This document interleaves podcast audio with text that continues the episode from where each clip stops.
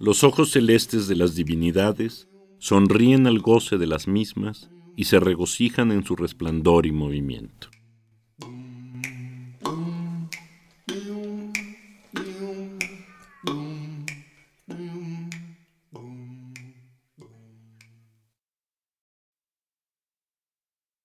Puesto que consideramos que todas las cosas obtienen su perfección, vida, sentido, certeza, gracia y alegría a partir de los rayos de las cosas celestes que descienden hacia nosotros desde las supracelestes, a través de las celestes, como a través de ciertos vidrios,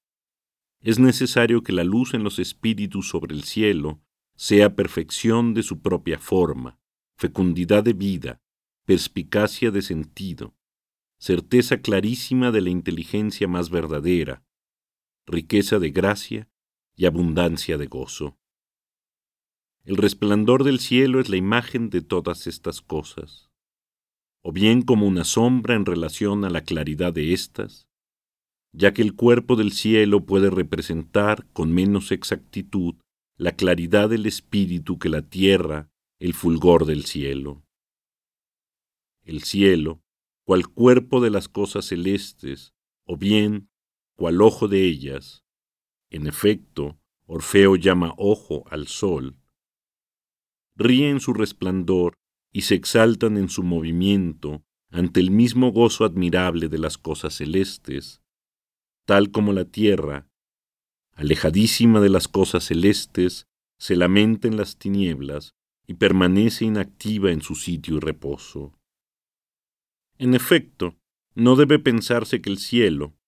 cuyo movimiento es perpetuo por naturaleza,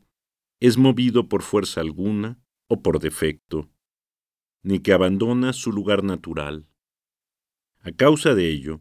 el cielo es una sustancia completísima, de la cual nada de ella se aparta, pero, por cierto exceso de alegría a causa del cual tiene arrebatos de alegría, no sabe permanecer tranquila. Como juzgan los pitagóricos, las esferas disponen danzas ante el canto de las divinidades gozosas. De ahí que con movimientos muy ordenados y variados confeccionen una admirable armonía. Ante la risa de los astros, que principalmente se revela por sus rayos, ríen todas las cosas, tanto las que están bajo el cielo como las que están sobre la tierra, y ante las tinieblas como ante la tristeza todas se acongojan. Solemos, en efecto, felicitar a los que ríen, contristar a los que derraman lágrimas.